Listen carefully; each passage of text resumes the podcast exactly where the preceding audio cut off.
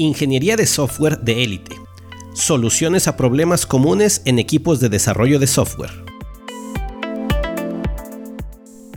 Hoy presentamos, la capacidad de tus equipos no depende del número de personas que lo integran. Un equipo de trabajo con el que colaboré estaba conformado por 7 personas, 6 desarrolladores y un líder.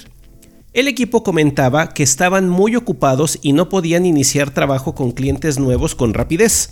También se quejaban de que no les autorizaban contratar más personas, que pudiesen ayudarles a crecer su capacidad de producción. El equipo, en los tres meses que colaboramos, perdió un integrante que se fue a otro empleo, eh, empleo y no fue reemplazado. Muchas organizaciones entrarían en una crisis en ese escenario con los proyectos actuales sin embargo, el equipo del que les hablo tuvo un mejor resultado. Incrementó su capacidad de atender nuevos clientes en 53% en un año, con 6 personas solamente. El equipo creció sin aumentar la cantidad de integrantes. Otros equipos en otras organizaciones crecen en personal, pero no en capacidad en la misma proporción. Incluso, algunos la reducen conforme más personas llegan. Hay varias razones para esto. Aquí te expongo algunas. La ley de Brooks. Fred Brooks escribió en su libro The Mythical Man Month, el cual les recomiendo su lectura, que agregar más personas a un proyecto retrasado solamente lo retrasará más. Esta es conocida como la ley de Brooks. Una creencia común en la gestión de proyectos de software y de otras industrias es que un número mayor de trabajadores lograrán completar una tarea en un tiempo calendario menor. Por lo tanto, agregan más personas a un proyecto cuando éste se retrasa con la esperanza de acortar el calendario. En software siempre se obtiene el efecto contrario y se retrasa aún más. Brooks señala tres causas. Toma tiempo para que un miembro de equipo nuevo sea productivo. La comunicación se vuelve compleja y agrega tiempo, y la divisibilidad limitada que tiene el trabajo. En este último aspecto nos dice, las tareas de software no se pueden dividir entre varias personas por su naturaleza. Es como el caso de un embarazo.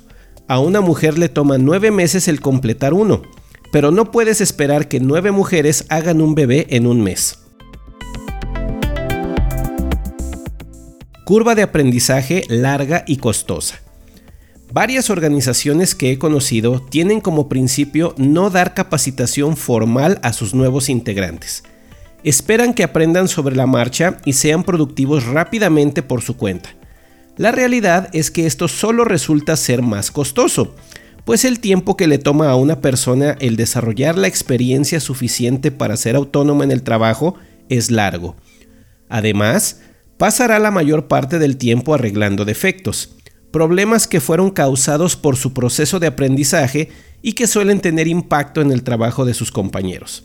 Estas organizaciones no tienen definido un programa de entrenamiento. Nunca se dieron el tiempo de definir y actualizar los paths de habilidades y conocimientos que deben tener sus integrantes para ser efectivos, ni los medios posibles para entregar la capacitación.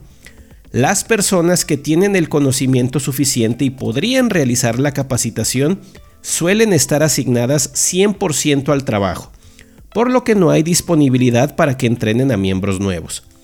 Tampoco definen presupuestos para capacitación externa o es considerado como gasto y pérdida de tiempo. Muchos especialistas, pocos generalistas.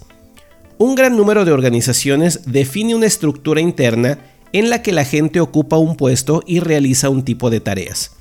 Esto funciona muy bien para cierto trabajo, pero en software es necesario un conocimiento más general. Cuando los integrantes de equipos de software se especializan, generan cuellos de botella y dependencias. Si no se encuentra el especialista, nadie puede realizar la tarea o resolver el problema. Esto causa retraso en trabajos o que algunas tareas se detengan.